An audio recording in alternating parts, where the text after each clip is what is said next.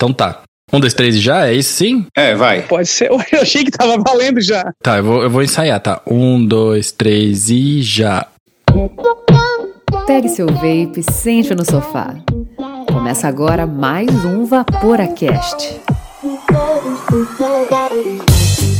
Fala, Vaporacasters! Está começando mais um Vaporacast, que é o seu podcast semanal que sai toda sexta-feira, o único podcast em português que fala sobre vape no mundo. E hoje a gente tá aqui para fazer um episódio um pouco diferente. Não é que a gente não tem convidados, porque na verdade a gente tá acompanhado na nossa super mesa Vaporacaster Mega VIP. E aqui comigo eu tenho Jean Shark. Fala, Jean, como é que você tá? Fala, Vaporacasters! Não fume, nade com os tubarões. Eu sempre fico pensando na tua abertura, tá ligado? E nadar com os tubarões deve ser muito da hora. Deve ser uma doideira, viu, velho? E aqui do meu lado também, do meu lado virtualmente, porque estamos no Vaporacast Estúdios Virtuais, o Rafa, conhecido como Fala Vapor. Fala, Vapor. Venha pra Recife e com certeza nade com os tubarões. Ah, muito Aí bem. sim, hein? Este programa é destinado a maiores de 18 anos. Vaporar é pelo menos 95% mais seguro que fumar, segundo o Serviço de Saúde Britânico. Então episódio de hoje ele é um pouco diferente, na verdade, porque é quase uma enciclopédia na qual a gente vai pegar algumas perguntas, a gente vai sortear algumas perguntas que a gente caçou no Facebook, andando nos grupos, algumas perguntas que a gente acha que elas devem ser respondidas, que talvez vocês já saibam a resposta, mas aparentemente alguém sempre precisa dessa resposta. E é basicamente esse o episódio, a gente vai responder perguntas e dar risada. Tudo certo? Show! Bora.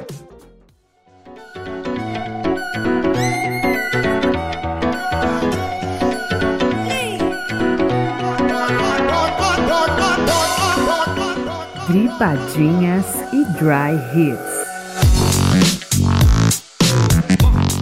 Como sempre, como de costume, a primeira coisa que a gente sempre faz aqui no Vaporacast, nas dripadinhas do Vaporacast, é agradecer a todos vocês, ouvintes e assinantes do Vaporacast, que esse projeto é pra vocês.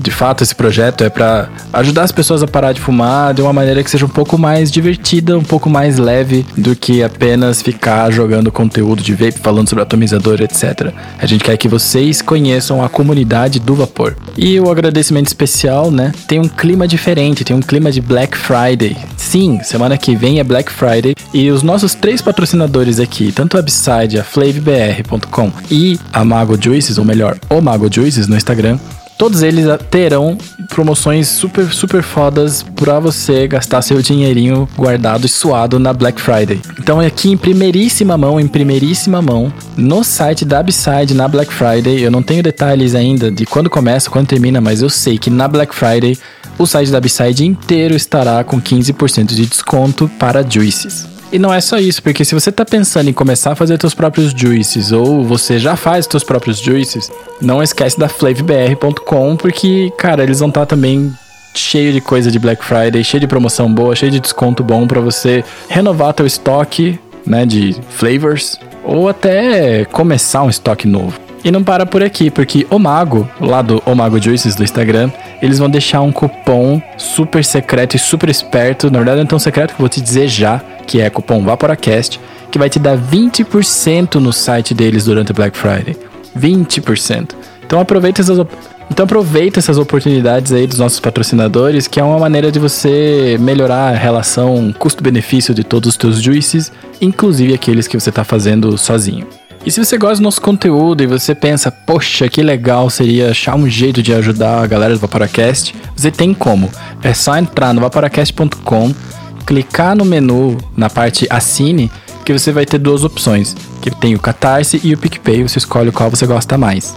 E ao clicar em qualquer um dos dois, você vai ter acesso a vários planos, mas eu recomendo muito o Staple Staggered Fused Clapton, que é um plano que custa 15 reais mensais, te dá acesso ao grupo secreto da Nata do Vapor do Sal do Himalaia do Vaporacast, além de descontos exclusivos com os nossos parceiros e também sorteios mensais dos nossos patrocinadores lá só para os assinantes. É bastante coisa legal, é uma maneira de devolver o investimento que você está fazendo no Vaporacast em forma de descontos e presentes e juices.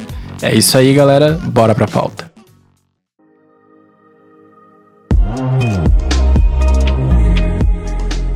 Mas antes, cara, pra não parecer que a gente tá indo com muita pressa, com muita sede ao pote, eu queria saber de vocês. O que vocês estão vaporando hoje? O que estão vaporando hoje e onde vocês estão vaporando hoje? Já que hoje a gente não tem para quem fazer as perguntas do apocalipse zumbi, queria pelo menos saber o que, que vocês estão usando hoje? Ó, eu tô. Primeiro que eu tô usando o Sting, o RDA MTL, desde quando eu peguei. Não largou mais. É, é, o, o Rastur, que o Jean pegou, que tá aí apaixonadão, tá aqui para, tá desmontado, ó. Tá louco. Desmontadão, Foi velho. Foi substituído. Diga aí. Foi deixado de lado. Mas depois eu vou, vou montar. E aí tô usando o Yeah Lemon Tart, o Salt. Também tô nessa, desde quando peguei, chegaram os, os Yeah. Só tô vaporando eles de Salt. E de Freebase tô no Hawaiian Cookie da BR e no Mango Pineapple da IE. Ô, Rafa, esse é o que tá se despedindo, né? É, velho. É uma sensação muito estranha. Eu acho que eu vou escrever sobre isso, porque hoje eu fiquei evaporando esse, esse juice. E, velho, é, é muito doido, velho. Você sentir um sabor bom misturado com saudade real. Tipo, cada gota que, que tu vai pingando vai fazendo. Porra, velho. Essa é a última gota. É uma gota menos. É, porque vai acabar mesmo, velho. A dor da despedida.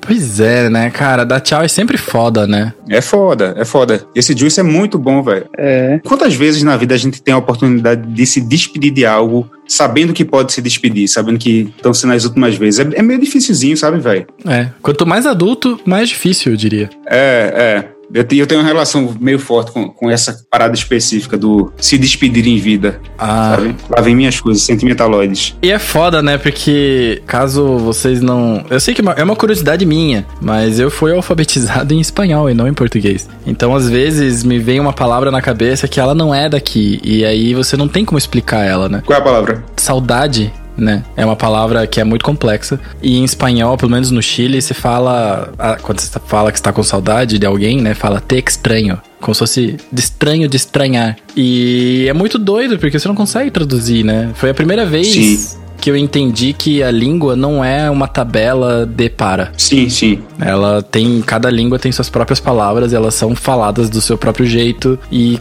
tem seu próprio significado e sentimento, né? Isso é muito louco. É, tem sua própria poesia, né, velho? Falar saudade te dá saudade de algo. Pois é, é incrível. cara. Que tu, tu lembra de algo que já te dá saudade. É uma parada de pureza, cara. E saudade é uma palavra bem, bem específica da nossa língua. Verdade. É um sentimento bonito porque a gente não tem isso por coisas que não foram boas pra gente. É. A gente não tem saudade. Exato. É, e Jean, e você, o que, que você tá vaporando? Vamos lá, pessoal. Eu tô vaporando aqui um purge mecânico, para quem tá assistindo, mas para quem não tá. Que metido. E tô num Asgard, todo emocionado, que eu acho lindo aqui. para quem tá podendo assistir, é um Asgard edição especial do Outubro Rosa. Que massa. Então, ele tem um laço aqui na ponta, e dentro dele tá escrito Hope. E pra galera que quiser encontrar ele, no próprio site da Vapers Cloud, a cor dele é Pink Hope. É o que nome massa. da cor dele. Muito lindo. Tô usando no DL esse cara e tô usando aqui no MTL, como o Rafa falou, um Rastur Mini num dot stick. Tá lindo isso daí, velho. K18350, que tá lindo demais. É pequenininho demais, papai. Olha isso. É. É, cara, vai dizer que não é maravilhoso vaporar em 18350? Não dura muito, mas é maravilhoso. É, é muito bom. Ela começou no verde e agora tá no vermelho já. Ah, pelo menos ele avisa, né? Ah, eu usava só no avisa. Mac, daí não dizia nada. E daí quando eu achava que tava bateria vazia, na real tava com 3.8 volts. Sabe? Tava tipo tava, de boa. É. E tô usando um lenda urbana, o Arranca Línguas, que é uma maçã Fuji. A maçã Fuji, aquela maçã que brilha, cara, que tu vai no mercado, ela brilha pra caramba. É essa maçã com pêssegos e gelo. Isso e gelo. ficou muito, muito bem equilibrado. É, é da onde, velho? Lenda Urbana? Não conheço. A Lenda Urbana é daqui de Florianópolis. É do ah. Juliano. Abraço aí, Ju. Acho que tu já tinha falado algumas vezes comigo, velho, sobre essa marca. Já. E para todo mundo aí, pode provar que é uma marca bem bacana mesmo de, de utilizar aí, porque são receitas bem, bem elaboradas. Pô, que da hora. E eu aqui, por último, tô vaporando MTL RDA também porque aqui se faz, aqui se mostra. Não. Lançando é... tendências, né? Trendsetter. Miguel. Mas se eu falei que é bom, daí eu não uso, daí é chato, né? Mas eu, eu gosto mesmo. Tô usando no meu USVL disco que logo será um, um Force, assim, que a gente, eu me combinar Eu ia com... falar agora, cadê aquele lance lá? Cara, eu falei pro Fel que eu queria ficar uns, um tempinho, pelo menos, com o disco, tá ligado? Depois eu troco. Mas vamos fazer assim. Na verdade, eu tô esperando um batch dele sair. E aí eu quero Juices também, entendeu? Então... É melhor, vem tudo num pacote só. A gente tá esperando pra poder fazer esse, esse rolo, mas o rolo vai acontecer. Foi prometido em público e pra mim e pra ele, né? Que é o que mais importa. E de Juices, cara, eu tô. Eu encontrei, eu topei com o Mauro, Mauro da Sierra Blends, hoje. E ele falou: Você quer alguma coisa? Eu, tá bom, eu quero, né? Já que ele ofereceu. então eu pedi pra Que gentil. provar. É, os três juices que ele lançou recentemente, que é o Nevado de Colima, que é um cactus com suco de maçã, Doideira. é, o cheiro promete bem, tá bem legal. Eu não experimentei ainda, porque eu peguei eles hoje, cheguei aqui em casa, só buildei e estou usando, na verdade, o Mal na Loa, que é frutas vermelhas com sensação doce e azedinho. E é bem bom, eu vou dizer, é bem bom mesmo. Porra. E aqui na fila para experimentar tá o Tianzi, que é um tabaco seco com notas de especiarias. E esse eu tô bem curioso, eu só vou tirar a tampa dele quando for dripar, que eu não quero spoiler, pra mim mesmo. E isso aí é o que eu tô vaporando. Cara, o da Sierra que eu adorei foi o Tapovan. Tapovan de maçã, né? Putz, cara, é muito bom. Deu pra ver que eu gosto de maçã, né? É, eu, eu enchi muito o saco dele pra ele fazer um juice de maçã e ele disse que fez porque eu enchi o saco dele. Então experimentem. Eu lembro que eu passei um juice de maçã, falei, cara, to esse juice de maçã, vou deixar aqui na sua casa. Experimenta que eu gosto muito dele, tá? Pega referências. Era tipo isso. Ô, velho, inclusive por falar em, em pedido de, de juice e tal, eu perdi completamente a oportunidade de, de ter um B-side feito pra mim, né? Poxa. Hoje o Leandro tá aqui. Eu acho que ele já agora deve estar no aeroporto. Ah. E eu não pude encontrar o cara, velho. Desencontrou-se. Foi, foi. Acho que Danny Boy foi lá. E, mas eu não, não pude, velho. Por coisa de trabalho, tive que voltar. Eu falei pra vocês, não foi no, no grupo. Falou. Tem que voltar porque Nara tava dando aula e tal. Vai ter próximas oportunidades, É. cara. Isso se chama saudade. Saudade do que eu nunca vivi. E tá, então bora pra nossa pauta de verdade, que a gente já tá nela faz tempo. Bora, bora. Pergunta número 13. É uma pergunta que realmente escolhi no aleatório, mas é bom porque o Shark tá aqui com a gente. e Que é, qual a diferença entre uma coil normal, entre aspas, e uma coil artesanal? Quando a gente fala coil normal, pessoal, a gente associa muito a coil chinesa, coil em grande escala, coil de, em massa, produção. Então, quando a gente tem uma produção, a gente tem vários, várias coisas no meio desse processo. E uma delas é que tempo é dinheiro, certo? Certo. Então, o cara que tá lá numa fábrica produzindo centenas de milhares de resistências, ele tá preocupado com uma coisa: mais produção, mais dinheiro no bolso. Então, algumas manutenções dessas máquinas são feitas com elas em funcionamento. Que tipo de manutenção? Lubrificação da máquina é o principal objetivo, porque o fio ele tem que deslizar, ele não pode travar na máquina. É, e se não deslizar, ele vai esquentar e vai estragar o fio também. E a máquina, né? E vai perder, é, vai destemperar o fio, vai perder toda a propriedade dele. Então isso acaba, isso 99% das vezes acontece que naquele carretel que a gente compra, o fio vem com óleo. Tem gente que fala: "Ah, mas eu dou dry burn nessas coils". Não tem problema. Elas não vão sair porque o óleo ele não evapora, o óleo ele frita. Então o óleo ele tá na consistência do material na liga, ele vai pro teu juice e tu frita o juice com o óleo ao invés de evaporar o juice, tu frita ele. Nossa. Isso tem dois problemas. O primeiro é que tu vai perder todo o sabor do teu juice preferido. E o segundo é que tu vai estar inalando óleo É. para dentro dos teus pulmões. Então isso é perigosíssimo. Então isso é a coil chinesa, é a coil fabricada em massa. A coil artesanal, ela pega o mesmo princípio, porque ela usa o mesmo fio, só que a grande diferença é que ao manusear o artesão, no meu caso eu, quando eu faço as coils, ou os outros makers, eles utilizam uma coisa chamada cubo ultrassônica. Essa que o Rafa também tem uma, né? Rafa? É, porra, bicho, é artístico isso aí, é maravilhoso, necessário. Então, o que que acontece? Quando a gente coloca na cuba ultrassônica, ela trabalha por vibrações, por ondas. Só que tem produtos específicos para utilizar nela. Então, eu utilizo o detergente enzimático de 5 enzimas. Esse detergente é utilizado em centro cirúrgico. É o detergente que o pessoal usa para esterilizar material para fazer cirurgia. Então, quando ele entra em contato com a água, a vibração e o fio, basicamente, ou a coil pronta, ela vai se separar em várias camadas, limpando e eliminando todo e qualquer resquício de óleo. Ah. Por isso que a coil brilha mais, por isso que a coil, quando tá bem sequinha, dá o dry burn, ela fica bonita pra caramba, aparece aquelas cores lindas. Então, tudo isso é pelo processo processo pós-fabricação, que lá na China ou em qualquer outro lugar não existe, e os artesanais, né, os artesãos fazem isso para proteger a nossa saúde e com certeza a saúde de vocês. E acrescento, não sendo um coil maker profissional, para atestar o que Jean tá falando, sendo um coil maker amador, que eu fui comprar Cuba Ultrasônica há pouco tempo, né? A gente comemorou junto, né? Chegou aqui e tal. E, bom, fazia na mão, passava um detergente com escova de dente na, nas minhas coils e tal. E quando ia dar o dry burn, quando ia tirar os, os hotspots, ela já ficava cinza. Ela aparecia um canto e outro, aquele tonzinho de azul. Uhum. Quando eu passei a colocar na cuba ultrassônica, o azul apareceu muito mais. Porém, eu acho que Jean tem esse o, o segredo da magia de ser essa coil extremamente brilhante e que se transforma num azul escarlate. Eu acho que esse detergente aí enzimático de 5 sei que. É, eu tenho coils da Shark aqui e elas de fato são brilhosas. Isso é uma verdade. Espelhada praticamente, velho. É, mas eu vou vou dar uma aqui de advogado diabo, né? Não, não quero fazer jabá negativo, tá, Shark? Mas assim, hum. existem coils chinesas que são de qualidade. Você pode comprar elas e se você tiver uma cuba, limpa elas. Sim, é uma boa. Se não, lava, dá uma lavadinha. Eu acho que é uma, é uma boa prática a gente sempre lavar a coil antes de usar, né? E tal. Claro que se a gente tivesse ferramentas melhores, cada vez melhor. Aproveitar o que o Miguel acabou de falar, eu só dei o exemplo das, das coils chinesas e mais especificamente das Demon Killers que vende 50, é. 100 pares num negocinho redondo.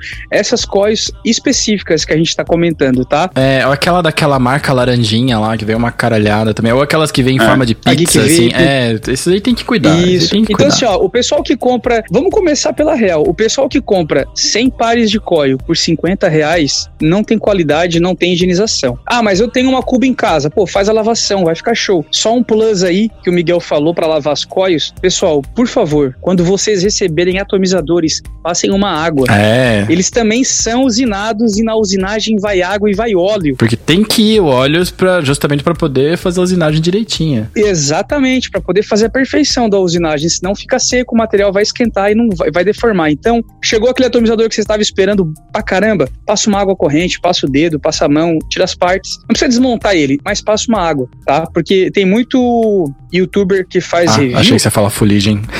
que critica, fica morrendo de raiva, né? Pá, como tá sujo isso aqui e tal. E os caras falam que tá sujo, que tá isso, que tá aquilo. Infelizmente, tem alguns que utilizam até sem lavar e depois falam, ó, oh, pessoal, tá vendo? Isso aqui tá com gosto de óleo. Ah, cara, eu, eu, eu já fiz isso, eu já me arrependi já também. Eu usei muito, velho. Pô, eu lembro que o Tauren One nem esperei esfriar a caixa na minha mão, eu já abri na hora.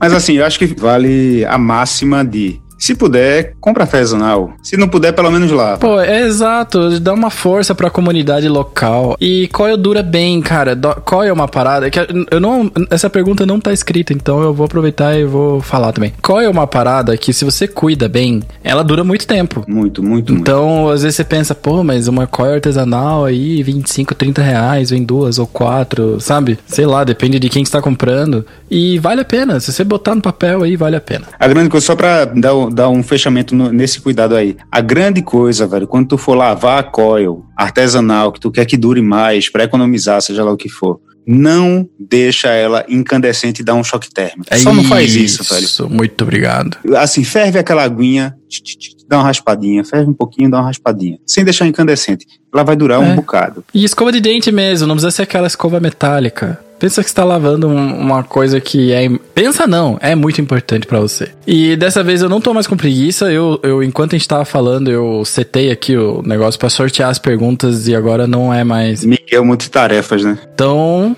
sorteio pergunta número 2. Pergunta número 2 é: É verdade que atomizador RDA, ou seja, aquele dripper, Rebuildable Dripper Atomizer, aquele que não tem tanque, aquele que você pinga ou dripa, já que a gente fala o pá e etc. Então, dripar também. É verdade que atomizador RDA é somente para usuários avançados? O que, que vocês acham sobre isso? Bicho, é uma. É, é. É necessário dizer quem que é avançado e quem que é básico, talvez, né? É, exatamente. Porque assim, se você, se a gente dividir entre quem só quer apertar um botão e quem quer estudar alguma coisa, aí já passa, é, é mais avançado que quem só quer apertar um botão. Sim. Então, é, Porém, o uso de, de RDA, você consegue encontrar RDAs que são fáceis de montar e tirar um bom sabor. Sim. Né? Isso, pô, tem tutorial pra caramba, não tem, é. não tem uma, uma, grande complexidade na história. Se você quer se aprofundar e ser um rato para encontrar qual é a espessura da coil específica, quantas voltas, qual é a altura, aí você vai avançando gradativamente no seu na sua intimidade com um RDA. Mas o uso básico em comparação com Coilhead, sinceramente eu não vejo algo tão discrepante assim não. É, eu diria, cara, que eu acho que a primeira coisa é, né, estabelecer quem é básico e quem é avançado, né? Então eu vou chamar de básico o que o Rafa falou. O cara que só quer apertar um botão. Ou seja, o usuário de pod, o usuário que, que não quer esquentar a cabeça, que não liga, que comprar coil head e tudo mais. Aí beleza, então vamos chamar isso de básico. E também não é básico, às vezes o cara que tá usando coil head sabe altas funções mod, né? E o pior é que até a coil head não é tão prática assim. Exato, dá um trabalho, é. Não é tão só apertar botão, né? Porque você começa a ter que entender o tempo de vida, de duração de uma coil, a perceber se tá perdendo sabor. É.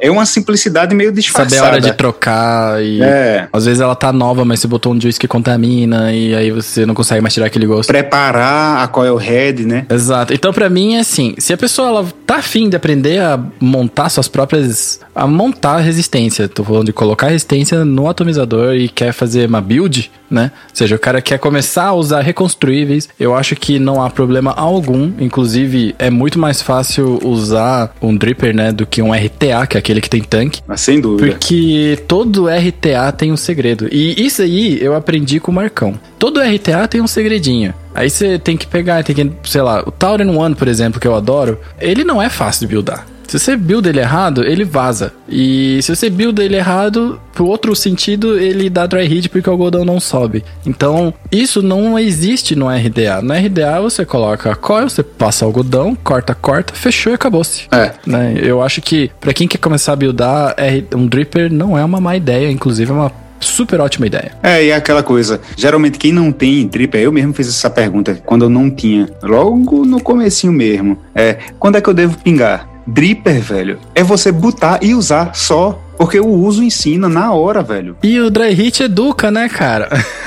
é, mas, mas o dry hit do dripper tende a não ser traumatizante. Hum, é, isso é verdade. É porque você já sente um sinalzinho Ih, bicho, isso aqui tá meio queimado. Você sente um fundinho, um comecinho ali. É, né? já vem um aviso. E depois com o tempo você percebe que o sabor tá mutado, que o vapor é. não tá tão, entre aspas, úmido. E você vai percebendo essas coisas. Cara, eu acho que essa parte de avançado e básico é, é, é basicamente o que vocês falaram não, não vou agregar em nada. Só que eu tenho uma aspas aí, porque às vezes aquele usuário que está usando um pod ou algum equipamento já de uma bateria, digamos assim, ele já começa a ter curiosidade. Então, de repente, ele já começa a comprar uma base RBA é. e ali ele começa uma vida de reconstruíveis, né? Mas a base RBA, o cara tem que ter sangue barato para buildar, né? Costuma ser pequenininho demais. É. Então, eu vou tirar por exemplo eu, né? O meu, eu sou meu, meu maior exemplo, porque quando eu comecei a evaporar, eu pensei assim, vou comprar um atomizador desse aí que a galera só pinga e evapora. Não consegui. Então, o meu primeiro RBA foi um RBA do TFV do 11 ou 12, meu Deus agora. Que era do Smoke G Priv. É, eu não vou saber dizer também. É, foi um RBA desse, desse Smoke. Então, depois que eu aprendi a buildar naquele RBA, daí sim eu falei, putz, agora eu vou pegar um daquele que drip em cima, né? Que só pinga e vai embora. Aham. Uhum. Então é, é, muito relativo. Se a pessoa tem vontade de aprender, ela vai para um dripper rapidinho. Porque tem gente que fala que não, tem gente que fala que sim. Eu sou da turma que fala que sim. Dripper tem mais sabor, tem mais presença do que RTA. Mas com certeza tem. Esse é um lance que, assim, quando você dripa, né? Quando você pinga um juice no teu atomizador, ele tá direto no algodão e dali vai virar vapor. É basicamente isso. Você não vai perder nada. Agora, quando você coloca num RTA, que ele tem um tanque, a chaminé ela tá quente porque tá rolando a magia do aquecimento e vaporização ali dentro, né? E claro que esse calor é transportado pro líquido, né? E aí às vezes você pode perder ali uma notinha ou outra. Eu acho que atomizadores bons RTAs, né? Bons é, Rebuildable Tank Atomizer, eles os bons, os ótimos, eles chegam perto, mas um RDA bom comparado a um RTA bom, o Dripper sempre vai ganhar. É, é. é mais superior. É. Tem outra coisa, é sobre a, a falsa facilidade da Coilhead. Né? Além dessa coisa de você ter que ter que ter muito mais manha de percepção de sabor. Sim. E, e perder notas de juices. Você, você que, que a, como o sabor vai se degradando de uma forma muito lenta, para o iniciante é muito mais difícil você, o iniciante fazer, porra, eu acho que a minha Coil Head já tá começando a dar menos sabor, preciso trocar. Você percebe quando você troca. É. E geralmente você troca depois que tá claramente Zoado. É, porque pra gente é caro, né? É, Preta. é. E ainda tem a outra coisa, que pelo menos aconteceu comigo, deve acontecer com muita gente, velho. O uso de coil head, quantas e quantas vezes o atomizador não vaza? Mesmo do, do tanque mais Pois é. simples que vem. Pô, a gente sempre escuta, né? Pô, Sky Solo vaza, fulano vaza, ciclano vaza. Dormiu, papai, com o tanque cheio, tchau. Amanhã, amanhã tá vazio. Exato. Porque, e também rola, né? Porque quando está evaporando, a própria temperatura do líquido, a, a temperatura que tá rolando ali no atomizador, ela é transferida pro líquido aos poucos, né? E a viscosidade desse juice vai mudar completamente quando Exatamente. ela tiver um pouquinho mais quente. É, eu não sei, eu, eu até proponho um teste pra quem quiser e for pessoas que usam, fazem DIY, porque você não vai fazer isso com o teu juice, mas bota ele no banho-maria pra você ver, assim, pega um pouquinho de PG, VG, coloca no banho-maria por um pouquinho de tempo e veja que vai subir ali uns 20 graus e a parada vai já virar uma água. Virar água, velho. Então É. isso acontece no atomizador, vai virar uma água, o negócio vai vazar. No- quando a gente builda, a gente builda com uma intenção a mais, porque a gente acaba conhecendo os juices que a gente usa e tal, né? Então a gente consegue evitar isso colocando mais ou menos algodão. Próxima pergunta. Bora. Tan, tan, tan. Pergunta número 1. Um. E essa é boa, hein? É verdade que coil MTL tem que ter mais do que um on? Vai, vai pro Shark, mas eu tenho, eu tenho uma opinião sobre Vai, isso. aí. Shark, eu vou, ó, eu vou julgar porque vocês sabem Ah, responde alguém, eu só complemento. Vocês sabem que nerdice e elétrica é minha área, né? Então, Tá, então vai, vai deixa eu fazer assim. Eu falo, eu falo como leigo, Fala, Rafa. Miguel fala como técnico da eletrônica e Jean fala como mestre das coils. Bicho, Maker. é, eu já fiz coil pra MTL 0.7. O lance é o seguinte, velho. É, eu senti mais porrada. Às vezes eu quero sentir mais porrada. Só. é, mas aí que tá, já, já, que- já começa a quebrar o negócio do tem que ter mais do que um on. É, não, não, não tem que ter. Não, Não tem, tem que que ter. ter, É. é. O, o massa é de você poder experimentar e ter coils, diminuir a quantidade de voltas, aumentar, é você é essa brincadeira que a gente vive, é por isso que a gente é tão apaixonado, a brincadeira de encontrar o vapor perfeito, essa busca incessante, infinita, né? Então, não tem regra, velho. Vai mudar a tua experiência e tu vai ver. O, o pior que pode acontecer é tu fazer, porra, eu preferia como tava antes. Mas não, a não ser que você faça uma mudança muito drástica na, na resistência padrão que você vinha usando, você só vai fazer, é, tá legal, mas antes era melhor. Volta. É, Shark, você que tá se coçando aí.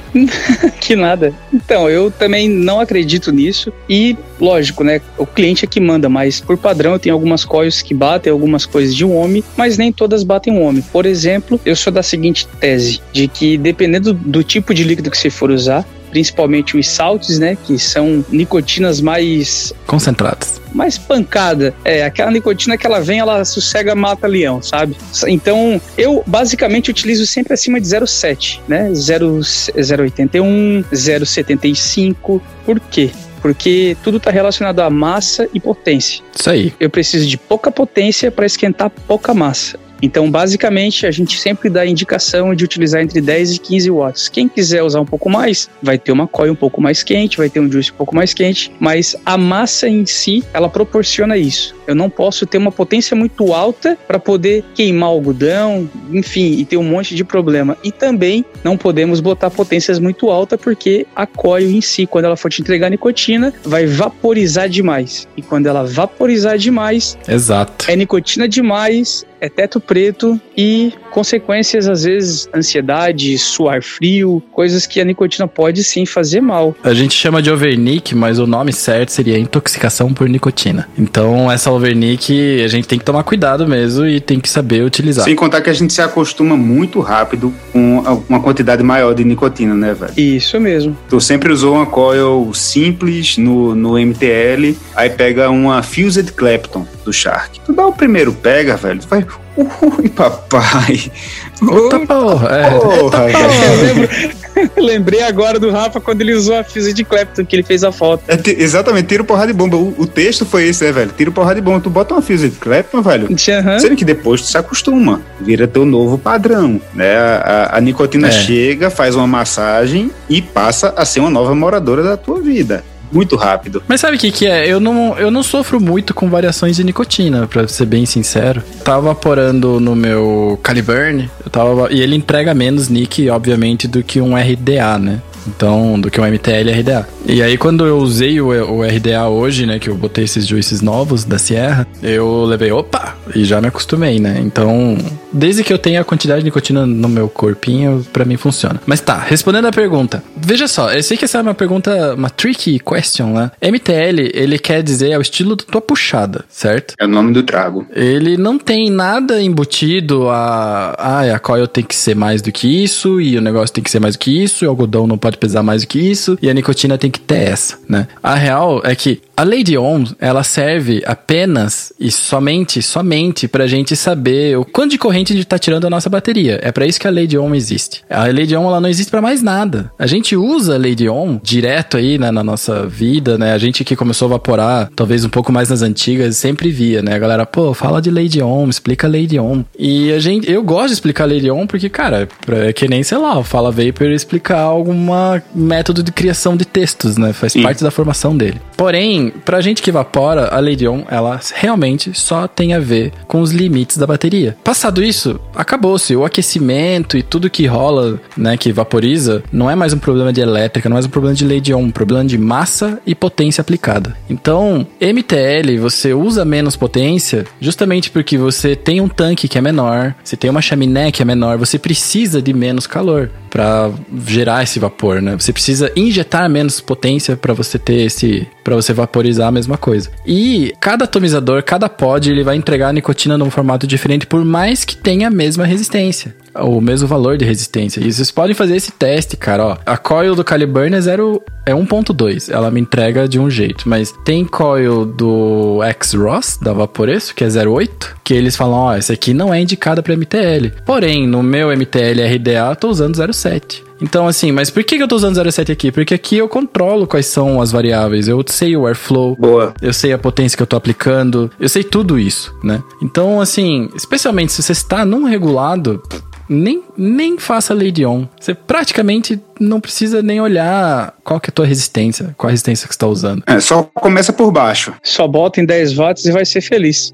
e vê até onde vai, até onde que tá, onde que você encontra aquele sweet spot entre sabor e nicotina e tudo mais, né? E a quantidade de nicotina que se usa na MTL, cara, vai depender do atomizador e vai depender do teu gosto. Então é uma parada que é tudo no vape é é personalizável? Personalizável também, mas é falar que tudo, tudo no vape, vape é depende, né? É, é isso aí, é isso aí. Então, próxima pergunta é o número 8. De onde vem a frase vaporar? Nossa, eu, eu, acho engraçado porque eu vou falar exatamente igual tá no negócio. De onde vem a frase vaporar é 95% mais seguro do que fumar. É verdade isso? Ah, vai, vai, Miguel. Miguel, tu fala isso todos os programas. Exato, Responde. exatamente, eu sei, eu sei. E, e, eu acho aqui que eu, eu, tinha visto uma outra pergunta que era parecida. E essa pergunta tá lá embaixo. É, pergunta número 20. Realmente evaporar não dá nada? Então acho que dá para responder as duas aqui. Tá, da onde vem os 95% que todo mundo fala? E eu até deixo um desafio para vocês. Perguntem para quem escreveu em algum lugar, fala, qual é a fonte dessa informação, amigo? Sim. Duvido que eles vão saber te dizer. Ah, eu vi por aí. É, porque é um mantra, né? Essa informação de 95%,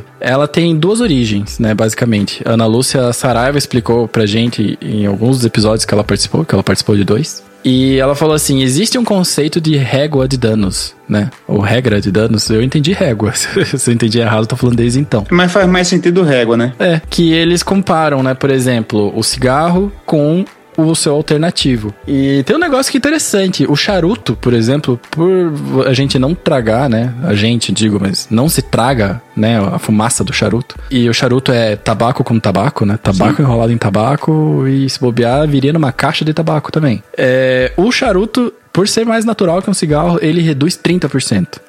30%. Por ser mais natural e por você não tragar? Ou só por ser mais natural? Acho que é, deve ser o conjunto, né? Sim. É, o tabaco aquecido, aquele que a Philip Morris, a Souza Cruz e todas as outras empresas querem trazer para o Brasil assim que possível. O tabaco aquecido ele faz 80% de redução de danos. Porra. E o vape ele faz de 95 a 99%, dependendo como você usa. Agora, essa é uma das origens. A origem que eu, como Vaporacaster, que eu vi primeiro, não é que é a que veio antes, mas é a que eu vi primeiro, ela tá no relatório de 2017 da Agência de Saúde da, do? Reino Unido, né, do NHS. Peraí, então, então tem, ma- é, tem- existe mais de um estudo em mais de um lugar que traz esse número aí aproximado de 95 acima. Eu acho que existe o conceito, tá ligado? Do, de comparar com o cigarro. E ele já foi usado várias vezes, né? O próprio, aquele doutor, é, doutor Farsalinos, que é um dos mais famosos doutores médicos, né? Que apoiam o vape. Sim. Ele também tem vários estudos disso. Mas no relatório de abril de 2017 do NHS, ele tá explicando lá. e tá- Você pode ler o resumo, que é mais fácil, né? Mais rápido, né? Eu li os dois. É, ele tá explicando, e daí quando fala sobre os danos à saúde que o vape pode ter, eles colocam assim: para ilustrar melhor, 95% de redução da- de danos. Considerando todas as coisas que tinham sido ditas anteriormente, que era possibilidade de influenciar menores de idade a fumar cigarros, possibilidade de é, pessoas menores de idade usarem um vape e se tornarem dep- é, dependentes químicas de nicotina, possibilidade de várias coisas, de todas as coisas que foram apontadas naquele relatório enorme. É, E no fim eles usam para ilustrar esses 95%. E eu tô enganado ou, ou esse, esse 95% ainda entra uma, uma certa margem de erro por não, por não existir estudo a, a prazo maior? Porque acho que esse- são 15 anos de estudo, 10 anos, alguma coisa, né? Existe esse lance aí, né? Porque todos os, os estudos que são. que envolvem. Todos não, né? A super grande maioria esmagadora dos estudos que falam sobre o impacto da nicotina no corpo é, é um estudo que, na verdade, está fazendo um- uma analogia com o tabagismo. Certo. Ou seja, existe muita pouca biblioteca, ou existia, porque agora tem bastante. Existe muito pouca biblioteca sobre estudos de nicotina isolada. E os mais antigos, eles vêm daquela nicotina oral, que é um, basicamente um sachêzinho que parece um chá, que é super antigo, que é do pessoal que mora na parte loira da Europa. Eu não vou lembrar o país exato. Mas eles utilizam snus há muito, muito, muito tempo, que é um jeito de você ter nicotina sem fazer uso de queima de tabaco. Porque é um, como se fosse um chazinho de tabaco, às vezes com um saborzinho que você põe na boca e fica lá, tipo um chiclete que você não mastiga. Né? Então, os 95% vem daí. Mas te- tem uma, tem uma coisa que eu acho o, o mantra, a máxima dos 95%, eu acho tem um lado importantíssimo de empoderamento em dados, né, para as pessoas saírem compartilhando e tudo. Sim. Mas, ao mesmo tempo, é, quando você se apega exclusivamente à máxima, você entra num campo de segurança que é muito arriscado. O que, é que eu quero dizer com isso? Se existe um estudo que diz que, ou estudos que dizem que faz 95% menos mal, eles foram feitos sob várias, vários pretextos, usando um certo método. Usa uma coil desse jeito, com isso, com isso, vários parâmetros Sim. que não necessariamente e provavelmente não serão os parâmetros que outras pessoas vão utilizar. O, o estudo não foi feito usando o Sting MTL RDA, por exemplo. Então, Com certeza, é. então assim, é, eu não sigo aqueles parâmetros exatos, então meu número pode ser até maior. Ou pode ser menor. É, é, o, o estudo talvez não tenha levado em consideração o que é que acontece a longo prazo se você evapora coil chinesa cheia de óleo. Claro. Sem dúvida. Ou juices com flavors que são óleos. Exatamente. Então, assim, tem um lado que eu acho muito preocupante da comunidade vapor se a, a poderá vestir esse número e cegar. Cegar a autocrítica, cegar o cuidado com, com a redução de danos. Isso aí, velho, tu não vai olhar para uma coil chinesa cheia de óleo e dizer, mas é 95%. Aí ela pa- passa a te, te prejudicar menos É. né? Então, é, eu, não- eu não sei como foi feita essa pesquisa, eu não estou descredibilizando, mas eu acho importante a galera que está escutando levar isso em consideração, velho. 95% dentro daqueles parâmetros. Isso, e vamos considerar que são os melhores parâmetros de higiene, né? Que a gente tem que manter, né? Exato. E eu acho que eu não respondi, né, a, a pergunta lá, que era outra que eu tinha emendado, que era vaporar realmente não dá nada. E aí é. Isso é muito doido, porque eu lembro que O pai da Luciana Zippert. ele mandou uma pergunta pro Naruhodô uma vez. E o Naruhodô fez um episódio sobre vape. E lá eles estavam discutindo bastante sobre isso e tal, né? Os próprios podcasters lá, eles estavam discutindo. Um era mais a favor, outro era um pouquinho mais contra, mas não era um contra, ai, tá errado. Era assim, ó, se vocês querem tão tanto e estão falando que faz tão bem, mostre os estudos pra Anvisa e vamos liberar, então. Vamos fazer o procedimento, né? E, enfim, por conta disso a gente criou muitos e-mails e a gente trocou muita ideia e me chamaram a atenção pra uma coisa. A gente que é pró-vaping, né, e que a gente defende a liberação do vapor e tudo mais, a gente tem que ser responsável com as coisas que diz né? Porque, beleza, é uma redução de danos de 95% e 95% é muita coisa, muita coisa mesmo. Porém, para quem não fuma, é uma exposição, né?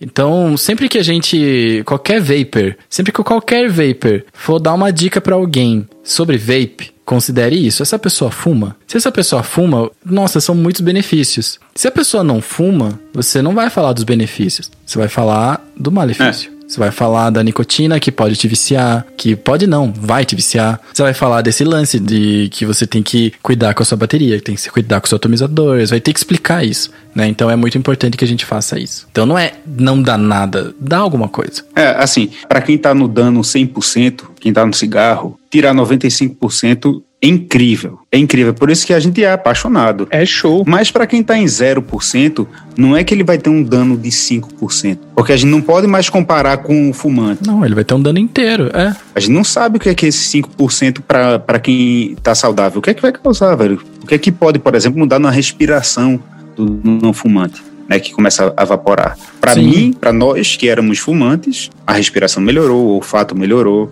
mas para quem não era, porque também, assim, além dessa questão da nicotina, e o que mais isso aí vai ocasionar na pessoa? Né? Isso eu, eu realmente não sei. É, eu acho é, essa coisa do, do, entrar no vapor. Ah, mas eu não vou botar nicotina, não. Parece é, que existe uma sensação de, já que eu não vou botar nicotina, então vai que não vai fazer mal mesmo. Não. Agora, se o cara é adulto, curte essa a, a história, bom, vai, velho. Eu não tenho moral nenhuma para pegar e condenar alguém que, que sente interesse e entra nessa. Mesmo que entre para consumir nicotina. Eu era fumante, não tenho. Exato. não tem autoridade nenhuma. É, né? A gente não pode cagar regra na vida dos outros também, né? É, exatamente. Mas, por exemplo, assim, se a pessoa que quer evaporar, ela é um fumante muito esporádico, às vezes nem vale a pena ela fazer a troca. Porque vape é uma parada que ela foi feita, o vape foi inventado, o cigarro eletrônico foi inventado para uso contínuo. E se você é. quer só usar no fim de semana, claro que rola. Só que você vai ter que buildar toda semana entendeu? Então, assim, porque o juice parado, com a coil parada, com o algodão parado, com tudo isso parado, só tá estragando. O juice que ficou lá dentro vai perder o sabor, aquela coil pode até começar a enferrujar, é, putz, tem um monte de coisa, então... O que faz você evaporar mais. Exato. Então, assim, vou até falar com um exemplo de gente mais jovem, galera mais, mais nova, é porque a gente tá na casa dos 30 e a gente já tem outra outra cabeça já. Não é nem outra cabeça, a gente tem outros costumes e outros vícios, essa é a real. E eu sei que tem muita gente mais nova que gosta muito de narguile. Mas tem gente que, tipo, só usa narguile ali quando encontra com os amigos uma vez por mês, uma vez a cada duas semanas, sabe? Fazer a troca por um vape é aquele lance. Vapor é uma parada diária, uma parada de uso constante. Então nem sempre vale a pena. Agora, se a pessoa ela faz uso constante e quer trocar pro vape, é uma vantagem para ela. É assim que eu considero, pelo menos. É, ótimo ponto, velho. Ótimo ponto. Que é muito prático, né, velho? Olha o, o tamanho disso aqui. E leve pra porra, né? Você leva o seu narguile pra onde você quiser. É, o, o, o meu, o meu modzinho aqui, MTL, ele tá no meu bolso 24 horas por dia, velho. Eu durmo com ele na minha cabeceira. Vou no banheiro na madrugada, pego por. Não era o Suca que tava falando, pô, eu tinha que sair com uma mochila e com um monte de coisa pra poder usar o narguile, né? Ele falava até que eu. Não era que o rolê ele falava, como é que ele tinha dito? Não é que você se molda ao rolê, mas você se molda a levar as tuas coisas. Então você só vai em lugar que aceita, basicamente. Sim. Mas é isso aí. Próxima pergunta. Eu já sorteei, é número 21. O que é EVALI e o que essa doença tem a ver com o vape? Tudo e nada, né? Basicamente, com o vape, nada. Ela tem a ver com cartuchos de THC falsificado. Eu lembro bem dessa história do EVALI, cara, porque foi 2019 que começou ou foi 2018? 2018. 2018. 2018 eu estava no Mamute porque era meu aniversário, tava comemorando um dia depois e saiu a notícia do Evale. Eu lembro, e a gente tava todo mundo lá, sabe? Tipo, um pedaço da comunidade curitibana de vape tava lá. E a gente, oh, que porra é essa que acabou de sair e tudo mais? Eu fiquei, pensei, nossa, mas sério? Porque eu tô me sentindo tão bem, né? Mas eu vou fazer um breve resumo e a gente faz os comentários. É, em 2018, houve um surto de pessoas que estavam passando mal e muitas morreram, né? Ao todo, enquanto durou esse surto, que ele teve um começo e teve um fim, e que aconteceu somente nos Estados Unidos, que acho que isso é muito importante de, de mostrar. Inclusive, um texto do Dr. Farsalinos no site dele dizia exatamente isso. Isso aqui não é uma epidemia, né? ainda mais quando a gente fala de hoje em dia, né, cara, epidemia, pandemia, essas coisas assim, né, são palavras que agora a gente conhece, infelizmente, né. Isso não é uma epidemia, não é uma pandemia, não é um surto, é um surto localizado geograficamente, só é nos Estados Unidos, outro lugar do mundo não aconteceu. Então, por análise, você percebe que havia alguma coisa errada nos Estados Unidos. E o que que tinha errado nos Estados Unidos? Pro americano, tudo é vaping. Se você evapora ervas secas e cebolinha e, e coentro e sei lá as outras coisas que a galera gosta, isso é vaping. Se você usa vape igual a gente usa, que é o líquido com nicotina, isso é vaping também. E se você usa cartuchinho de nicotina, tipo um Ju, isso é vaping. E se você usa cartucho de maconha, de óleo de maconha, óleo de maconha, você também está vaporando para o americano. Para ele, tudo qualquer coisa que não é smoking é vaping, basicamente. Nesses cartuchos de THC, alguém como muito brilhante, né, sendo sarcástico, pensou, né? Já que o óleo de maconha só se dilui em outro óleo, então, já que a gente tá aqui falsificando e queremos ganhar dinheiro, vamos usar outro óleo para diluir. Vamos usar óleo de vitamina E, porque eu já comi e não deu nada, sabe? Achava-se que não dava nada. Eu não acho nem que os caras que falsificaram tinham uma intenção ruim. Não. Acho que depois que viram, né? É. Se usa até na, na dermatologia. Só que aí, aí que tá o grande problema. Eles estavam vaporando um óleo, que a primeira lição, né, da vida é não se evapora óleos. Porque o nosso pulmão, ele não é equipado com nenhuma enzima, ele não tem um sistema digestivo, não tem nada, porque é um pulmão. E ele não é preparado para limpar qualquer tipo de óleo. Então, é, essa galera começou a vaporar esse líquido, esse cartucho de THC, de maconha, e passou mal passou muito mal, porque eles não deveriam estar utilizando esse óleo de vitamina E. O óleo original não faz isso. Mas o óleo que a galera usou para falsificar fez. E isso matou 1.250 pessoas nos Estados Unidos. Que é uma porrada de gente. Porque tava ali curtindo. E aí que eu lembro as estatísticas. É, 72% das pessoas, mais ou menos, ou 78, lembro que tinha um 8 no meio. Porque se for 72, sobra 8, né? Mas tinha um 8 é, dessas pessoas, quando deram baixa no, no hospital, falaram que estavam apenas vaping, vaporando. Não falaram que estavam vaporando é, THC, não falaram que estavam vaporando maconha. Por quê? Porque esses cartuchos foram vendidos especialmente em estados cujo uso da maconha não era permitido. Ou foram levados pela família para o hospital. O cara não vai falar lá pro médico na frente da mãe, do pai, etc., que ele tava usando maconha e o negócio deu ruim porque era falsificado. Comprada ilegalmente, tudo tá tudo errado. É. Então, assim, mesmo que quando essa notícia saiu, a gente já sabia, já todo mundo já sabia que 70 e tantos por cento falou que era maconha os outros que não. Isso gerou uma dúvida, que gerou um lobby, que gerou um movimento nos Estados Unidos querendo banir o vape, ou ao menos banir os sabores do vape. E a gente tem ouvintes, né? Ouvintes não, a gente tem assinantes do Vaporacast, tem também amigos, né? Tipo Beto Braga, que moram nos Estados Unidos e eles são afetados por esse flavor ban. Eles não conseguem comprar um juice que não seja tabacado. Sim. Pro Beto Braga estaria no céu, né? Mas para as outras pessoas não. É, tem também uma coisa que foi, foi assim, terrível e é sinal dos tempos, que a gente, pela, pela velocidade da, da informação, a gente foi ficando cada vez mais viciado no headline da notícia, né? Sim. O, o título precisa ser muito enxuto e precisa ser um clickbait. Né? Os veículos de comunicação precisam de audiência, precisa chamar gente. É, tipo aquelas headlines, né? O vapor mata, entenda. É, exatamente. Então, é, é, eles transformam aquilo dali no, em algo curioso. Então, mesmo quando, quando isso aí já estava avançado, veio descambar aqui no Brasil, a, a coisa já estava entendida demais. A gente já conversava aqui, porra, que pena isso que tá rolando Estados Unidos, né, velho? Pô, essa desinformação e tal. Mas aqui já tava, era minha mãe, meu pai, meus amigos, é, direto falando, meu irmão, Toma cuidado, é. tu tá ligado que isso aí tá matando uma galera, né? Porque vai, vai se replicando. Ninguém entrava ali pra, pra clicar a matéria. Sim. E Exatamente. o mesmo aconteceu nos Estados Unidos, velho. E mesmo nos Estados Unidos, tipo, eles não falavam da maconha, tá ligado? Falavam só que fazia mal. É. É, a primeira fonte que noticiar que uma pessoa morreu vaporando vai se tornar mil notícias. No- o primeiro noticiou, fudeu, velho. Que é Exato. uma reação em cadeia do, da desinformação, né? Da, da, da informação si- sintética e errada, né?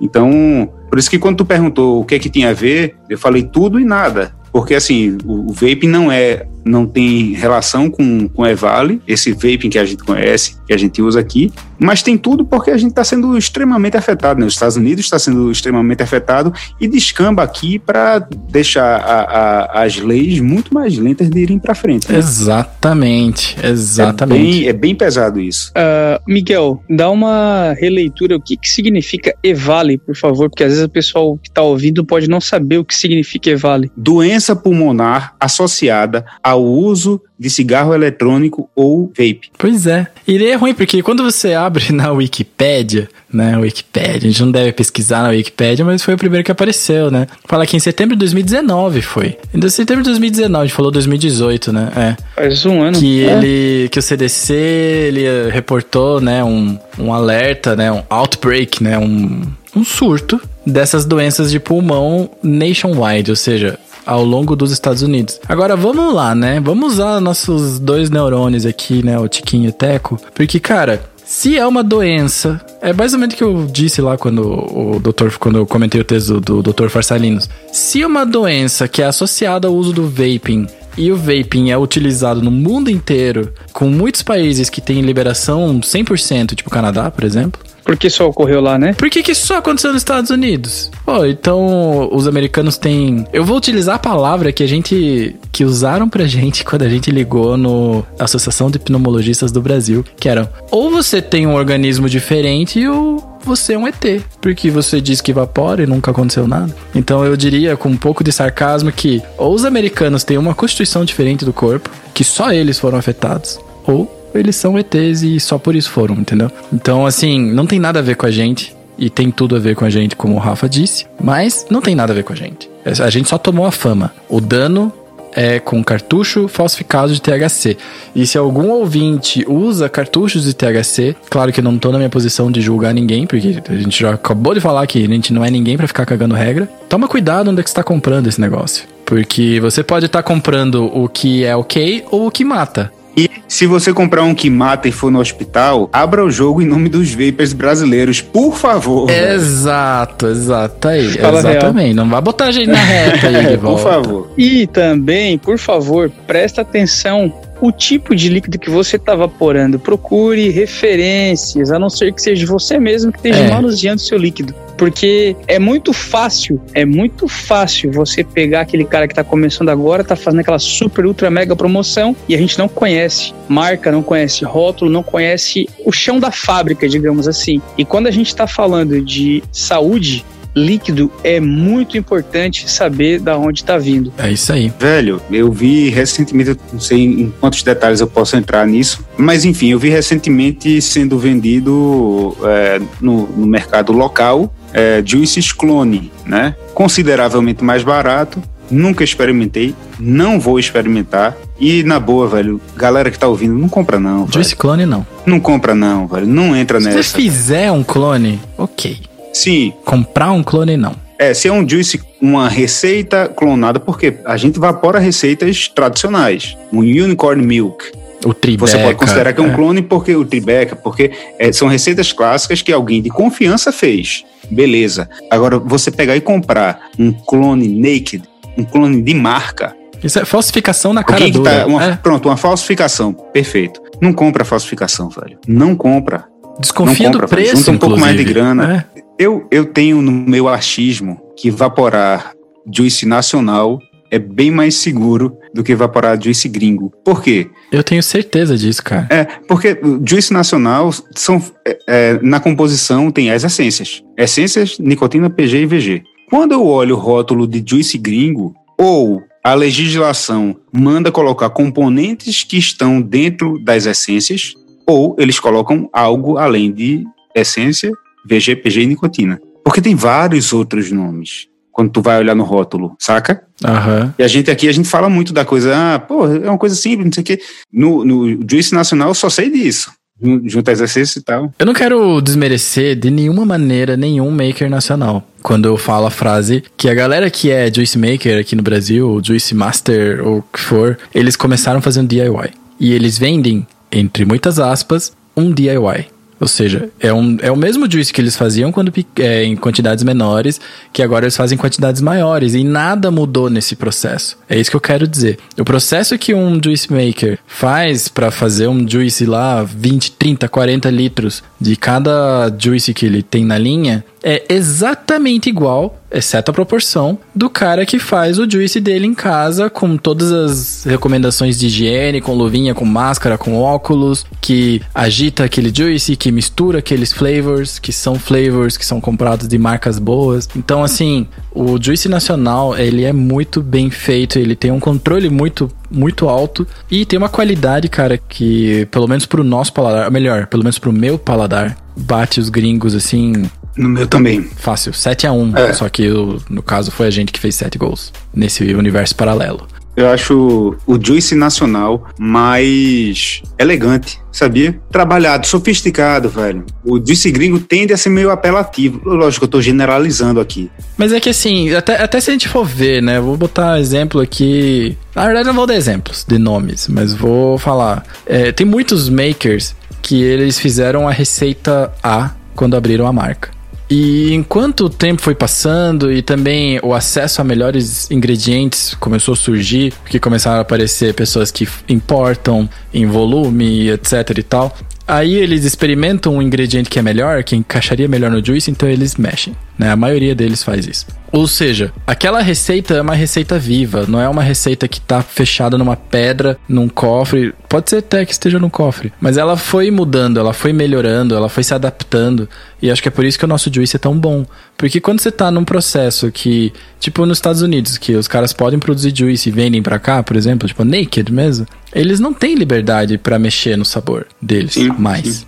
Senão, você experimenta um outro e fala, opa, esse aqui já não é o mesmo sabor que eu comprava. Será que é falso? Será que é clone? Será que é não sei o quê? E na verdade é uma atualização. E com as leis que estão querendo entrar nos Estados Unidos, no PMTA lá, fazer uma alteração na receita vai ficar muito mais difícil também. Porque não só você vai ter a burocracia, mas eles vão ter que pagar uma quantidade fodida de dinheiro, né? Então, enquanto a gente tá no nosso mercado aqui, que é uma área cinza, na qual é, ainda não existe essa regulamentação de receita, o Juice Nacional ele tem uma vantagem enorme em sabor, porque ele é uma parada que vai estar sempre mudando, sempre melhorando, sempre se adaptando. É, tem, tem a outra vantagem que é surreal, que é, certamente a gente conhece alguém ou foi autor disso, de alguma alteração em receita de Juice nacional. Por quê?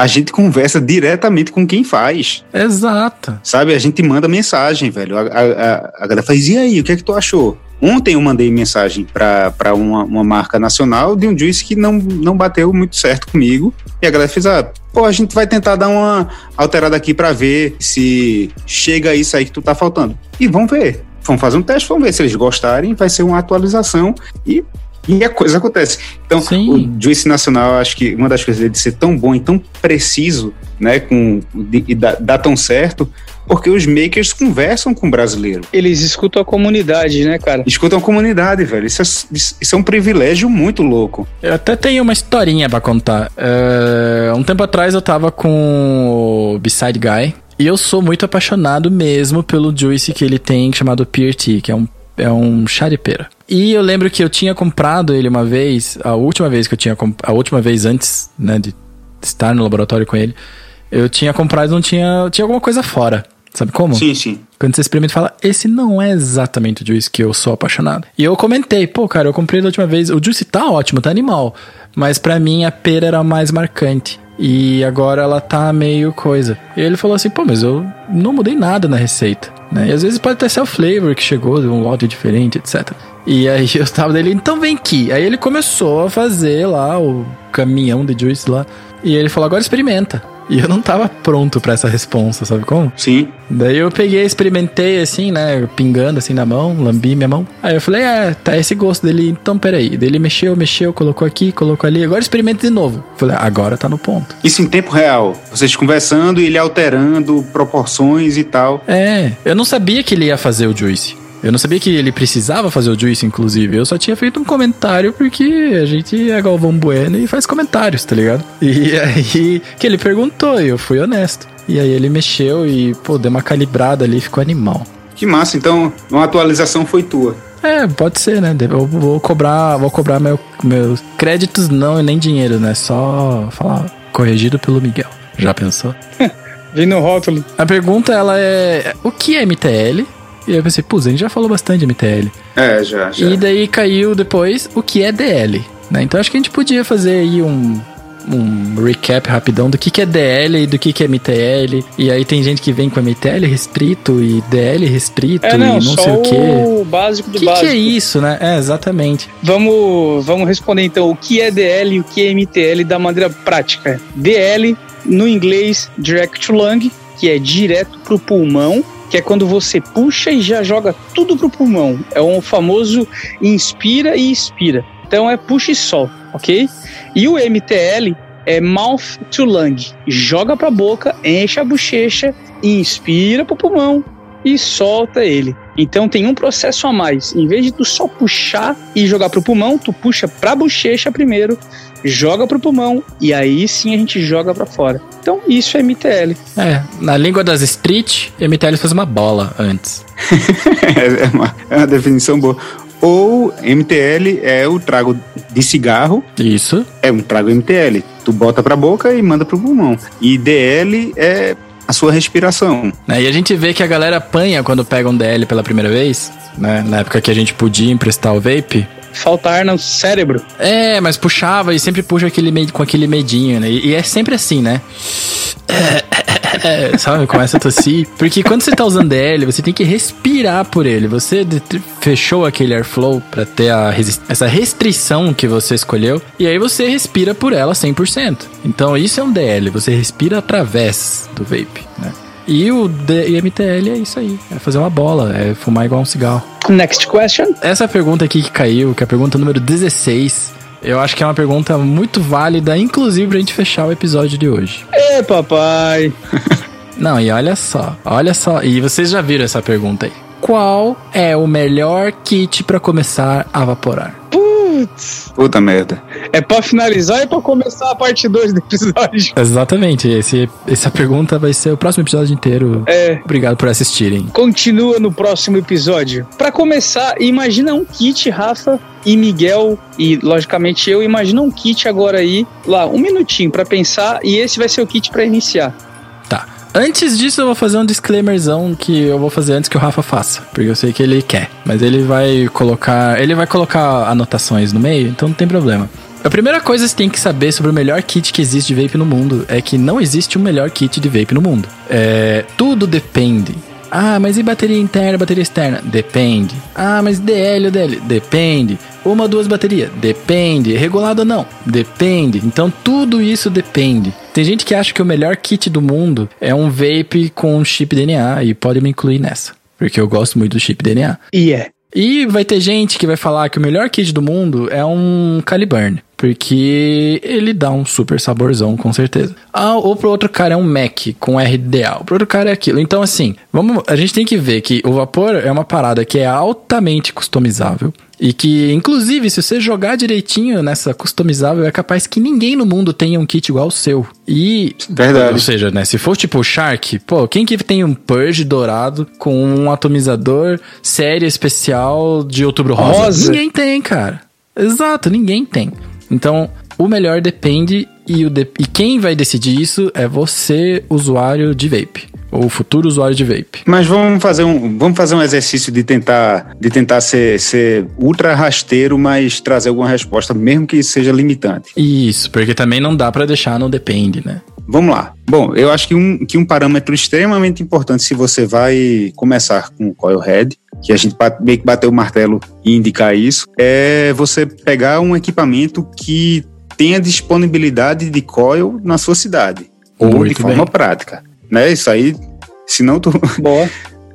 tu compra e depois vai ter que comprar no Mercado Livre e pagar frete e tu vai voltar ao cigarro. Exato. Então, provavelmente vai ser alguma marca das mais populares. Vai ser um kit Vaporeço, vai ser um kit Vupu, alguma coisa assim. No meu voto, assim, se for para para começar num basicão, basicão mesmo, com pouco gasto, para você ter um pouco da experiência, é, para ver se, isso- se isso te convence, eu acho que o Vaporeço Osmol é um desses baratíssimos e que eu gostei da. Eu gostei do que ele entrega. Uhum. Eu não tô, ah, pô, eu acho sensacional nem nada, mas me parece que é. Eu tenho visto em vários lugares, é fácil de repor a coil, é, ele é gostoso. E você indicaria pra alguém que fuma, alguém que é do narguile, dá pros dois? Ele tem coil tanto para Salt quanto para Freebase, eu acho. Ah, deve ter, né? Todos eles têm. Então, assim, ou talvez o Vaporeço Osmol para usar Salt e algum outro, algum desse Vaporeçozinho Sky Solo, que eu tenho minhas críticas, assim, mas pelo menos Sky Solo tem tudo quanto é lugar e tem coil. A minha indicação segue a sua linha, que é ver o que tem muito na tua cidade. Ou pelo menos ver que tem muito dentro do raio do frete que você paga sem chorar. Porque frete é foda, querendo ou não, é foda. Porque aquilo que você tá pagando de frete podia ser um juice, aquilo que você tá pagando de frete podia ser mais uma coil head, podia ser um monte de coisa, né? Então, seria ver o que tem perto de você. E Vaporeço é uma parada que tem em qualquer esquina, né? É. Tipo, Vaporeço e Smoke. Então eu já vou direto no Vaporeço. E eu diria um botão só. Se você é do Narguile, eu diria fácil. Aliás, vou dar um híbrido. Pod Stick da Vaporeço. Ele é muito bom. E ele é barato. Boa, também. E ele pode ter uma puxada um pouco mais aberta, você pode ter uma puxada mais fechada. Agora, se você é fumante, só fumante, e você quer um pod mega, mega, mega portátil, eu diria, sem um pingo de dúvidas, Caliburn Coco. Ele não é o mais barato. Acho que tá na média de 250, 260 reais. É, as coils não são tão difíceis de achar. São coils específicas ou você consegue ter coils compatíveis de outras marcas e tal? Ele é compatível com a própria coil do Caliburn, o antigo, né? Porque saiu um Caliburn novo agora, né? Então, o Caliburn 1 com o Coco, eles compartilham coils. Você pode usar de uma ou de outro. Mas o sabor que o Caliburn dá é um sabor que faz você encostar um atomizador MTL. Bicho, eu sou doido pra provar um coco, porque não tem, assim, uma pessoa que tenha visto falando menos, uma forma menos que empolgada. A Uel, que é a marca que faz o Caliburn, eles lançaram várias coisas aí durante o tempo, né? A primeira coisa que eu vi foi o Nunchaku, que é um... Primeira coisa que me chamou a atenção, né? né? Primeiro produto que eles tiveram. Que é basicamente um pod stick regulável. Sim. Então, você consegue pôr bateria, você consegue pôr outra potência e tal. Até 80 watts. Até 80 watts. E depois, o que eu vi da Well foi um relógio que era um pod. Eu vi. Esse, esse foi a sacada. Eu falei, não, esses caras tão de sacanagem, agora vai parecer Ben 10, vai, agora vai vir polícia falando que isso aqui é coisa de criança. e, né, Deve ser uma bosta, sabe? Tu provou? Provei. E era ridículo de bom. Ridículo de bom. Sério, velho? Sério. Eu não botava menor fé. Pois então, cara. Agora, carregar ele no braço e tudo mais, isso eu, eu julgo. Mas qualquer coilhead da Caliburn dá um saborzão. E o Well tá de parabéns. Parabéns, Well. Patrocina nós. Não, que massa, velho. Se alguma loja quiser mandar pra, pro Fala Vape aqui. porque eu tô doido pra provar. É muito bom, cara. E agora vamos para minha indicação, então. Vamos lá. Já que vocês indicaram duas coisas, eu vou indicar duas coisas também. É, manda bala. Para aquela galera que tá saindo do cigarro, eu indicaria o Novo 2, que é como o Miguel falou, dependendo da sua região, pode ter muito vaporeço, pode ter muito smoke, pode ter uma porrada de marca aqui para nossa região aqui. Tem bastante da smoke, então eu iria de Novo 2, é smoke, é smoke, smoke, enfim. E pra galera que já quisesse um pouquinho mais de investimento aí, eu indicaria, eu vou de Gen. Eu vou de Gen. Eu, eu ia de Drag X por seu lançamento, mas eu vou de Gen porque ele é um mod que ele surpreendeu a geração que ele da qual ele Isso pertenceu. é verdade. Isso é verdade. É. Ele surpreendeu a geração da qual ele pertenceu. Então ele é um kit que, por mais que já tenha passado um ano, ele é um kit muito recente. A tecnologia dele revolucion- revolucionou de uma certa forma algumas ideias que o pessoal tinha sobre aparelho ah, regulado e ele é muito, muito bom. É muito bom. É, eu, eu concordo contigo, porque tava uma onda muito esquisita de novos vapes, né? Novos aparelhos. Até o Gen, né? Aham. Tava numa onda que até a Vaporeço fez parte de quanto mais tela, melhor. Bota aí na conta o antecessor do Gen, que é o Lux. O que Lux é pura é. tela. E daí a gente pega aí da mesma geração o Aegis X. E aí tem. Ah, sei lá, não vou também fazer falar todos os nomes, 15 mas polegada. mods com telona. É, 15 polegadas, cara. Pô, se eu quero uma tela que ele tá. Tem celular que é menor que aquilo. E a regra é clara: tem vidro, vidro quebra. Não adianta. É. Então, pode ser o Aegis, pode ser qualquer coisa, ele vai quebrar. É que, inclusive, o Aegis parou de fazer sentido ao fazer o Aegis X, né? Eu acho. Oi? É pra ver televisão embaixo d'água. Ué, por quê? Qual né? foi a lógica aqui, velho, em colocar uma tela que quebra fácil, velho? Isso que ele é um bom mod, mas tem uma telona. E eu não gosto de telona. Eu gosto de que o meu aparelho caiba com qualquer roupa que você vai usar, sabe como? Sim. E tem que, eu acho que ele tem que ser elegante, a tela tem que ser pequena, não tem que ter muito frufru. E o Gen é um mod minimalista super chique. É. Inclusive, o Gen S, se eu não me engano, que é o último que saiu, ele veio com o conserto de alguns problemas crônicos, tá? Inclusive aquele Pino 510 que a gente conversou lá com o Fábio Sim. da FF Vapors. Abração aí, Fabinho. Inclusive, ele ajeitou o, pino 510 do meu gen. Parece que o Gen S já veio com esse, esse conserto aí de, de Ah, De que projeto. massa, que massa. E é isso. Então, Vaporacasters, vocês que estão ouvindo, a gente tinha preparado 21 perguntas. Todas elas são relevantes, porque todas elas eram perguntas de pessoas. É, a gente vai guardar essas perguntas para o próximo episódio de perguntas do Vaporacast. Então, fiquem ligados. Gostei disso aí, viu, velho? massa, né? Né, é legal, né, cara? Porque joga no freestyle, né? A gente vai ter que se virar e vai ter que ter uma resposta. E se não tiver, a gente vai achar uma. Isso é legal. É. Igual esse último exemplo aqui, né? Então, fiquem ligados. Toda semana tem Vaporacast. A gente tá sempre pro- tentando produzir o melhor conteúdo pra vocês. Peraí, peraí, peraí, peraí, Miguel. Vamos, antes de se despedir, as indicações do final de semana. Ah, é verdade. Já que Boa, estamos falando velho. de perguntas, vamos falar de indicações. E agora me, me pegou de, de calça riada, velho. Eu tenho indicação. Então manda sua indicação. Velho, eu, eu indico a série Chef's Table. É muito boa, cara. Do Netflix? É. Tem. Assim, Eu comi no restaurante do Ivan. ah, que massa, velho, que massa. E naquela É, mulher do. Ai meu Deus, esqueci o nome dela. Que. Da série de Chef's Table. Tô cortando, tô, tô roubando a indicação, né? Da Não. série lá, da- quando tem um especial de confeitaria, né? Daí tem a primeira mulher que fala sobre confeitaria. Que ela tem um lugar chamado Milk Bar. E eu fui lá também. Que Mas massa, continue.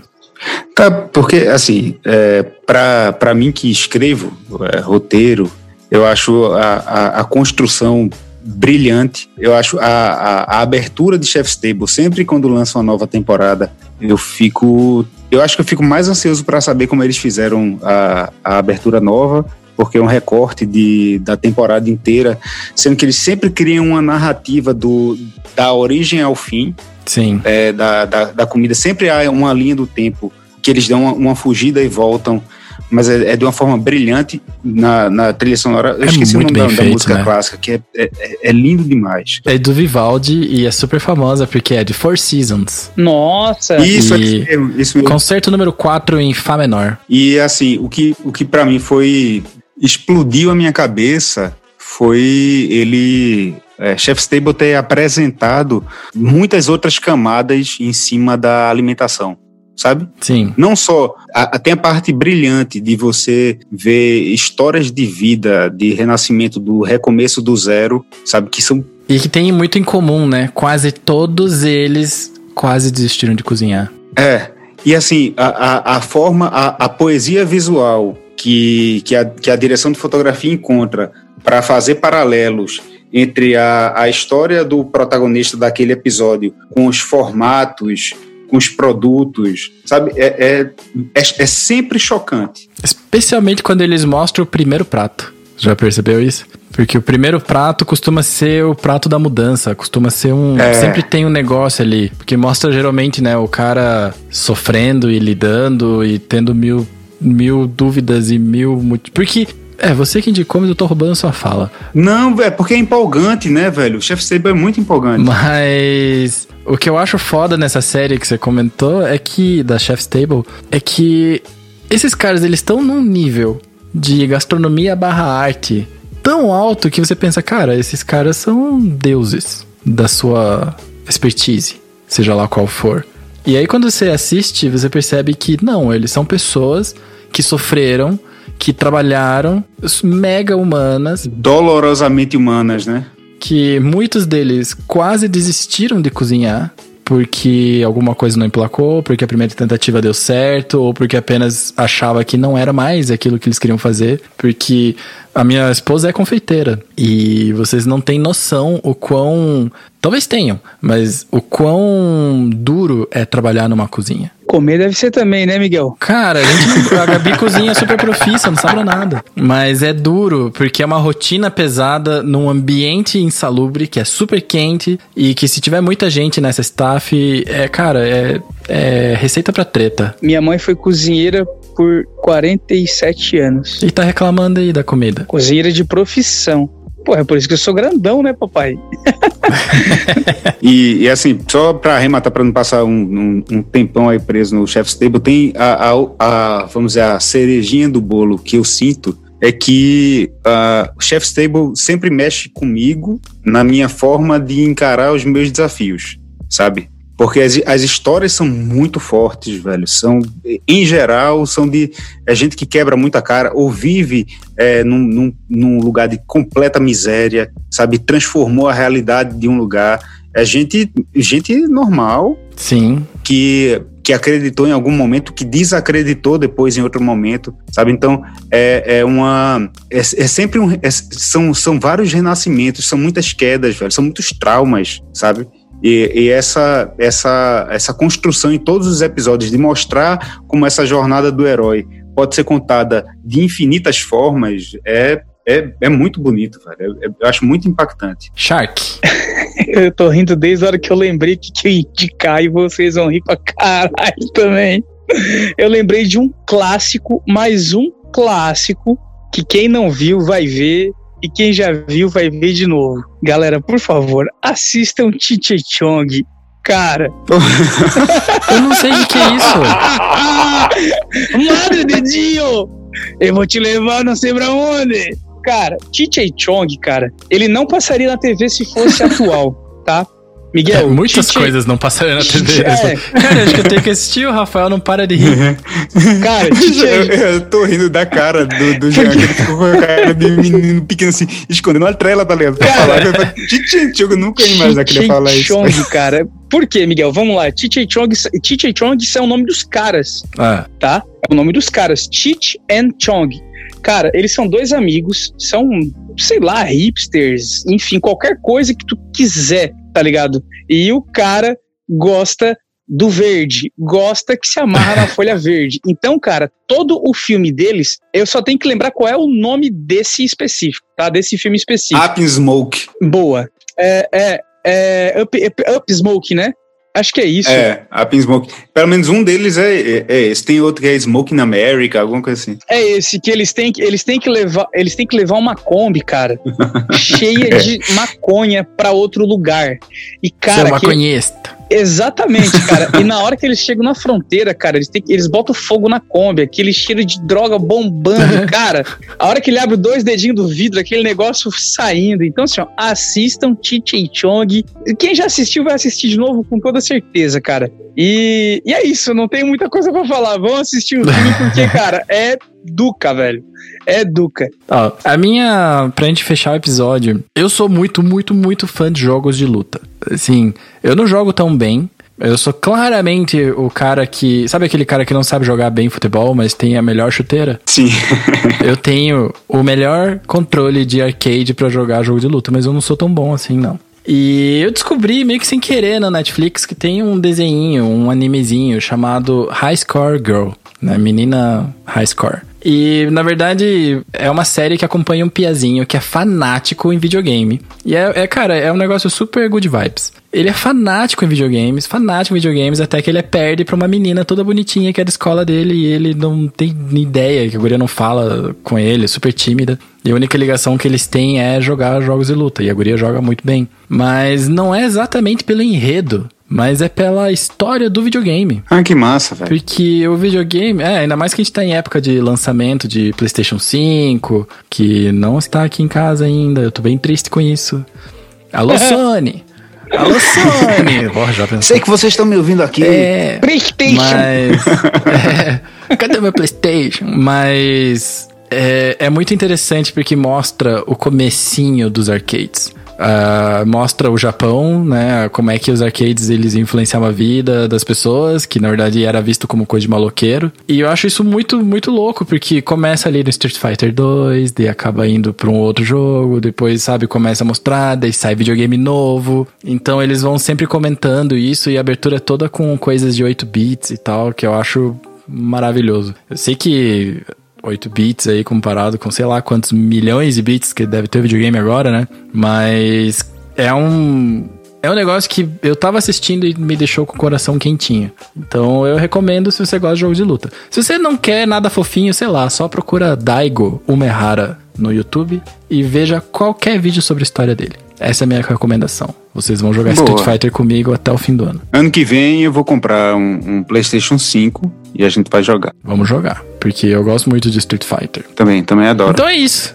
Então agora, agora eu posso encerrar o episódio, Shark. Que eu tava quase lá e você não deixou? Agora pode. Então, Rafa e Shark, é muito bom ter vocês aqui na mesa vaporaquistiana. Só os VIPs. É sempre um prazer. E muito obrigado pela participação. Muito obrigado por ajudar a responder essas dúvidas que as pessoas têm. E a gente vai fazer mais vezes isso. Pode ser nós também, pode ser outras pessoas, a gente vai vendo, mas a pira do Vaporacast é ninguém dorme com dúvida. Então, se você tem dúvida, você pode mandar pra gente lá no Instagram, que é o jeito mais fácil e rápido de responder. Você pode mandar um e-mail também, que a gente lê. E mesmo que pareça que a gente não lê, a gente lê. E se for bem legal, é uma história bem da hora, a gente vai ler aqui ao vivaço. Então, não deixem de evaporar porque vocês têm dúvidas. Beleza? Boa, velho. Hopper. Rafa, onde que as pessoas podem te encontrar? Onde que os vapers e os não vapers também podem te encontrar? Ah, no fala.vapor no, no Instagram. Deixaria só essa. Não vou, não vou sair. Eu vou compartimentar, né? Shark, onde que a gente encontra você na internet? Se a galera quiser bater um papo com o tubarão, é só entrar no arroba SharkCoil e mandar mensagem pra gente. Tem o link lá do meu WhatsApp também na biografia. E é isso aí, pessoal. Uma excelente sexta-feira, um excelente final de semana para todo mundo. E para quem for estar tá com seu PlayStation 5, me chama. Me chama. Amostrado. É, e Vaporacast você encontra no Vaporacast mesmo. E é isso aí. Toda sexta-feira tem podcast novo. Até semana que vem, galera. Falou! Valeu! Gloob Gloob!